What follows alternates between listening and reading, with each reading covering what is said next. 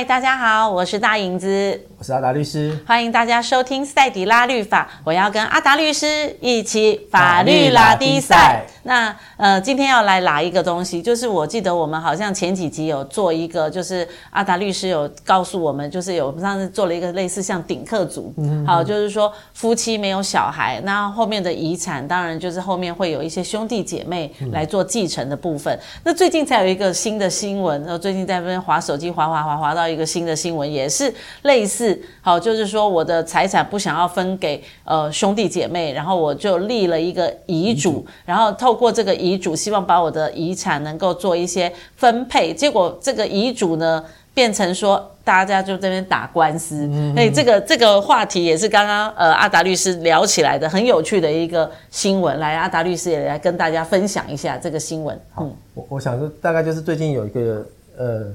以前有个知名的制作人邱黎宽，嗯，嗯，对，那他的恩师也是一个知名的制片，就是裴祥全，哦、嗯，那裴祥全就是过世前他立有一个遗嘱，是，然后这个遗嘱就是他过世好像也都有七八年，嗯，但是就因为裴祥全他没有结婚，然后没有小孩，没有小孩，嗯、就像我们上次讲的这个是、嗯、是顶客族，嗯。那他的继承人就剩下就是兄弟姐妹的部分，嗯、但他立遗嘱是有，就是有表明说他的遗产是不要给家人的。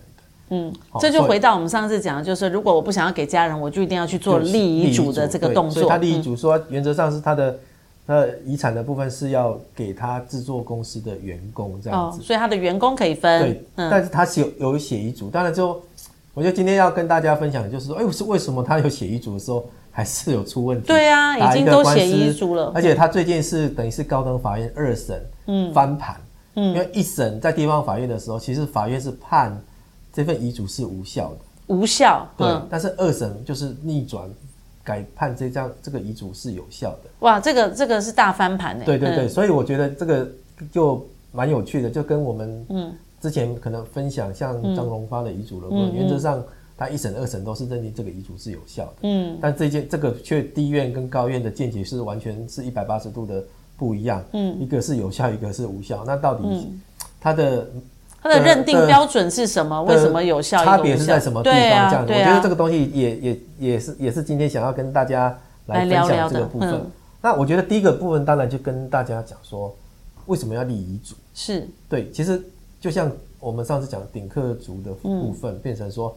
哎，结了婚没有小孩，嗯，好、哦，然后 那原本以为说，哎，另一半走了，剩下那边我我们住的房子，想说这个东西当然就是我的，我能够继续住下去。没有想到说，哎，突就法律上变成说，他的继承人是兄弟姐妹要跟配偶一起来共同继承。对、嗯，那房子就变成说可能要变卖，甚至要花花钱把它买下来才有办法，就是继续住下去了。对，所以我们当然就会建议说，那你就是用写遗嘱的方式。对，哦，所以。呃，所谓的遗嘱基本上就是，诶、欸，我觉得原本法定继承的顺序，嗯，哦，或法定继承的那个比应继分的比例的部分，嗯，我觉得，呃，我想要另做安排，对，我希望按照我的意愿去分配这个遗产的部分。是，如果有你有这样的考量的话，那当然就是要立遗嘱。嗯，对，那遗嘱的呃方式，法律上基本上有五种，嗯，一种当然就是呃，第一种是所谓的自述遗嘱，嗯，就是。呃，立遗嘱人，嗯，自己简直是从头到尾都要亲笔自己写。笔记，好、嗯，所以这边要特别讲是笔记，只能用手写，不能用电脑打，电脑打字啊。说你要记载那个呃遗嘱的遗产分配的方式内容。是，好，最后加上日期年月日，嗯，那如果你在上面有写错字、增删、修改的话，在旁边也都还还要签名。然后最后在那边还要他自己签名，嗯，所以从头到尾就要自己用手写的方式，这种叫做自述遗嘱。是。那第二种方式就是所谓的公证遗嘱。是。哦，就是你可能也是找两个公证人写好这个东西，到公证人那边啊，向公证人口述之后，哎，在公证那边做出这个公证遗嘱的部分。嗯。那另外一种就是密封遗嘱。嗯。像钟荣发他做的就是所谓的密封遗嘱。嗯。那另外一种就是代笔遗嘱。嗯。就是你找三个见证人，其中一个见证人是代笔人。嗯，那口述内容之后，由那位代理人记下这个呃遗嘱的内容之后，再跟就立遗嘱人讲解，让他了解之后认可之后，在那边哎就是立遗嘱人也签名，那三个代笔呃代笔人、见证人全部在这边随后签名，嗯，这是所谓的代笔遗嘱，嗯，那另外一个就是如果你因为生病等等的原因，你没有办法就是做做签名的动作，嗯、你可能可能用口述遗嘱的方式去做，嗯、基本上就是符合我们以上说的五种遗嘱的法定方式的话，就是遗嘱都是有效的。嗯，阿达律师，我问一下，那如果说我们是用录影的方式？讲遗嘱不行，就是我们刚才讲的，你一定要符合那个方式。你用嘴巴讲的，比如说你曾经讲过这个遗，你遗产要怎么分配，但是你没有写下遗嘱，嗯，也是没有效。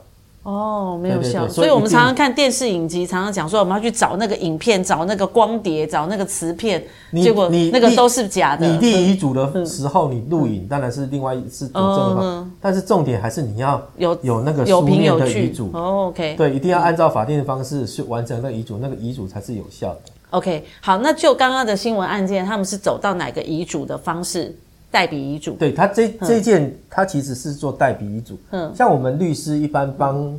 呃，当事人做的也是所谓的代笔遗嘱，是，就是呃，要立遗嘱人，他就指定律师，嗯，当他的呃见证人兼代理人，嗯，那他把这个他想要遗嘱的内容，在就是呃代笔人面前口述之后，代笔人把它笔记下来，嗯，好，然后再找，但这个时候同时在场还要另外两个见证人，嗯，要见证人，他口述的时候，同时见证人都有在场，不是说事后。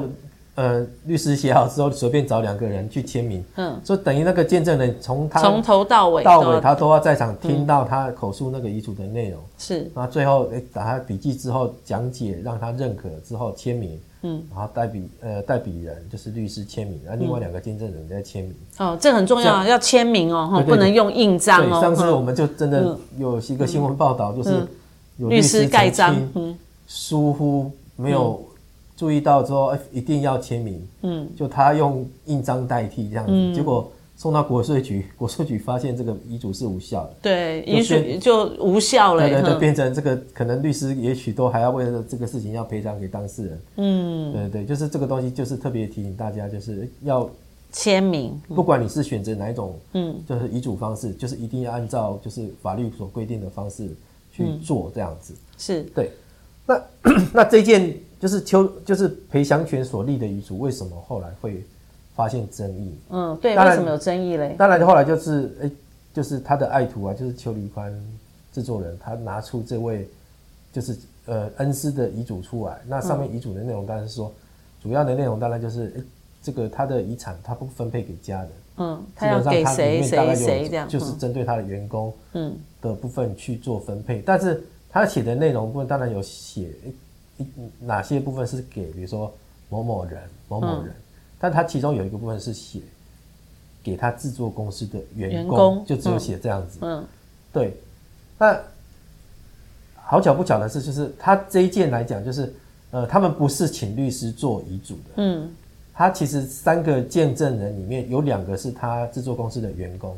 那另外一个好像是他在医院里面的护护士，护理师，现在都我们都称护理师。嗯，那当然法院认为说，哎，护理师基本上对于，就是因为这件提告的是那裴祥权的胞妹，嗯，他的妹妹去主张这个遗嘱无效嘛。嗯，那他告的部分当然就是，哎，这个遗嘱是的执行人邱黎宽，嗯，好，他拿这个遗嘱来说说，哎，裴祥权写这个的遗嘱，他要按照他的遗嘱的部分去做分配，那他主张对这个遗嘱就是执行人去。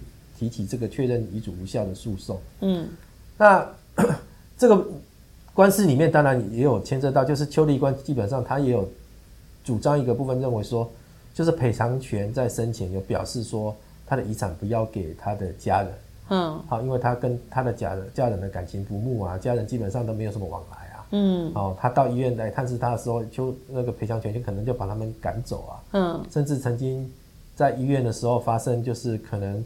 有把类似就是排泄物等等的东西，把它堆在他床头的柜子等等的部分，好，认为这个东西是不是有就是所谓呃重大侮辱的情事？那邱黎呃裴祥权也表示说，不要给他们分遗产，不要分给他们，是不是有丧失继承权的事由等等？但另外一个部分当然就是，呃，我觉得要法院争执的一个要点就是这两个见证人又是呃。裴祥轩制作公司的员工，嗯、但是他的遗嘱内容里面有写到说，哎遗产的百分之二十之的的比例等等，要分给制作公司的员工。对。那法律特别因为有特别限制说，呃，遗嘱在如果要当见证人，他是是有一些资格限制。是。如果你是本身你是继承人，嗯，或者说你是呃的配偶啊，或等于是直系血亲卑亲属，嗯、或者你是受遗赠人、嗯、或遗赠人的配偶或直系血性非金属的话，等等，这就是因为你本身。呃，你可能会因为这个遗嘱，你可能会分配到财产，你可以获得利益的部分。是。那基于一个利害回避的情形，你不能够当这个见证人。是。所以如果找这样的人来做见证，这样的见证是无效的。所以这这个对，所以这一件就是在于说，因为他的遗嘱里面有写到说要给公司的员工，员工，那这两个又是的员工，见证人又是他的员工。哦。所以在其实，在地方法院就判。无效的一个原因，可能就是认为这两个见证人是不能够当见证人的。那可是翻盘了、啊。对，那这件为什么会翻盘呢？对，因为高院其实后来有在调查确认说，哎，裴祥泉当时他在做遗嘱的时候，他口述的内容是什么？嗯，第一点当然是有确认说，裴祥泉不止跟一个人表示过说，嗯、他的遗产是不要分配给他的家人的部分。嗯、那法院认为说，这个就是被。遗等于遗嘱人这个意愿应该是要得到尊重的。尊重。嗯。那当然，法院调查的结果是没有认为说有像丧失继承权的一个事由。嗯。所以他的妹妹基本上还是属于他的继承人。是。那只是说这个到底遗嘱有没有效的部分的认定是说，呃，在整个法院调查的过程里面，嗯、呃，就是裴香璇有因为之前他曾经询问过律师，嗯，律师有特别告知他们说。你如果是受遗赠人的话，嗯、不能够当这遗嘱的见证人。是，对，所以当裴祥全在口述遗嘱表示说啊，这个呃我的遗产的部分也要分给他的那两位见证人的时候，是、嗯，那这两他那两位公司员工，哎，同时也是见证人的时候，他们两个都跟裴祥泉表示说，他们不要分，他们不想拿，放弃，他们要、嗯、对那。裴香泉就说啊，那你们就不要就不要了。嗯，好、哦，只是这个内容就是呃，可能 因为这两位见证人他们也不是专业的，所以他们在遗嘱没有写把这个东西写进去，说他们两个不是受遗赠人。是，但是呃，法院调查的结果认定裴祥权是有表示过，那他们两个不在遗赠的范围里面。是，所以就已经。把它排除了，所以既然已经排除了，嗯、他就能够当遗嘱的见证人。是，所以因为这样的一个。认因为高院的这样一个认定，认为他们可以当见证人，所以这个遗嘱就变成是有效的。是，对，我觉得这个是主要是高院会翻盘的一个原因。所以这个案子还可以再往上告，对不对？对，因为他的遗产价值其实好像也是一两亿、上亿、嗯，也不是便宜。所以这个东西，呃，当然是属于可以在上。诉最高法院的财产范围里面，嗯，那我觉得尤其这个利益这么大，那我相信这个呃，应该是当事人，就是应该这个案子是会继续提上诉的。所以要记得，就是写遗嘱的时候，真的要写清楚。好，第一个就是说，如果说呃，见证人绝对不能跟遗产有任何的利益关系，嗯、对不对？好，等于说我没有办法透过各式各样的身份获得遗产的一部分。那第二个是，如果说我要放弃，就像刚刚这个案子一样，那两位见证人说我我不要拿你任何的一分一毛钱，那遗嘱上就写清楚嘛。那、嗯、如果说我百分之二十是要给公司员工，嗯、那除了好，除了 A A A 哈，不包含 A A A B B B 之外，好，那这个这个就更更完整了，对，更明确了。那这个也就无从上诉起了，因为已经所以我我觉得合法了。这个其实高院的判决，我觉得会留下一个伏笔啊。嗯，这个也许会变成一个上诉第三审的理由。到底他遗嘱只有写说我就是给公司员工，但是他这边没有记明说。这个两个是排除在外的。对，这个东西将遗嘱，嗯、然后他当这个见证的人部分，是不是可以？我觉得这个东西其实是还有待争议哈，有有可能会有争议，嗯、也许最高法院也许会有不同的见解，嗯、甚至这个东西为了这个东西，嗯，可能发回再重新请高院再调查认定清楚这样子。嗯嗯，对对啊，因为你看，连遗嘱这么严谨的事情，嗯、第一个就是说一定要手写，一定要签名，嗯、好，那录影都不行。就是说，我觉得在遗嘱的规范上面都这么严谨的时候，然后在这里如果不够严谨，那是不是又会惹人很多的争议？甚至于我自己啦，我们仔细想一想，我都可以说，哎，你们两个先不要领。好，让我们分分完，我私下再给你，让我们这个合法成立，不是对对对吧？如果我是我是员工的高层，我都会说，哎，你们俩先不要领哦，哈，你们俩就放弃，对，很很合理啊，这样这样员工才领得到啊，哈，员工领到之后，我，我们私下再给你。一方面真的是，嗯，因为他当时不是找律师做了，嗯，当然律师可能就会比较严谨的，不会那么草率，嗯、呃，广泛的，就是说，哎，给公司的员工，嗯，因为这个东西说实在就不是很明确，嗯，因为。这个给公司的员工到底要以什么时间的点来认定公司？因为公司的员工可能还有公司的员工，还有那个所以高层和那个打扫的大妈，嗯，所以到底它的范围，这个时期是以什么时期？是第一组的时期，还是他死亡的时期？哦，啊，这个员工都可能会有变动的，变动，对，啊，员工是包含所有的员工，哎，这些员工他们之内之间又是怎么去分配的？对呀，所以这个东西就是。讲的不是那么明确，嗯，所以我我当然是建议，如果要写遗嘱的东西的部分，当然写的越明确会越好，这样子。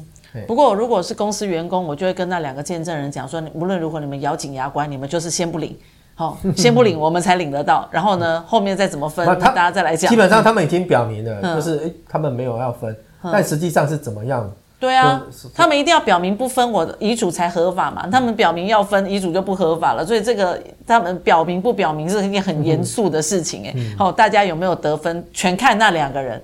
嗯，可见那两个人现在的口供都多么重要。不过也要看法官认不认定他们口头上讲表态的部分，因为没有文字，嗯，对，可是没有任何的文字留下来嘛。所以这个还有还有待观察哈，又是我们让我们继续看下去的一个案子。这件会不会最高上诉最高之后又、嗯、又有可能？所以我觉得阿达律师，你这边留了很多悬案呢、欸，是啊、都是很多案子都让我们继续看下去，然后呢就继续追下去，所以案子已经累积到呃很多很很高的楼层了哈，然后让我们继续看下去，看看这个案子有没有再再翻盘的可能性，然后再翻回来。我，我觉得举例子出来也是、嗯、呃让就是各位听众看到之后，就是自己要小心。如果有这样的问题的时候，嗯、自己可能就要。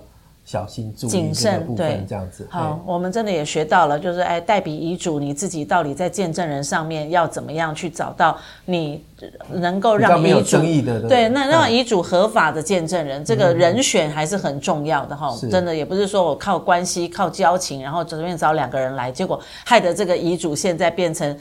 到底有没有效？对，到底有没有效都很不确定。人都走了那么久了。对，然后这个员工苦苦的等，他 等到现在七八年了，遗嘱还是没有被分到，搞不好他都离职嘞。那离职的话算不算？不知道，现在也不知道，对不对？因为这个遗嘱还没合法。不知道，搞不好走了公司就解散了，还是什么都都都不一定，都不一定了哈，很难说的。好，那总而言之，我们透过阿达律师跟我们分享了几个小小的案件，让我们对法律的层面更多的了解，让我们知道说，哎，我们自己更细心哦，让保护我们自己的权益也是一个很重要的部分。对，法律是保护懂法律的人。对啊，这句话刚刚吴律师才讲，孟玲律师也才讲过一次。好，所以我们要深切的记得，懂法律是一件很重要的事情。但我们懂法律，不见得一定要去读法律。我们只要透过哦赛迪拉律法，我们一点一点的对法律就更多的了解和认识喽。好，谢谢大家收听今天的赛迪拉律法喽。下一次要跟阿达律师再跟大家一起法律拉比赛，拜拜。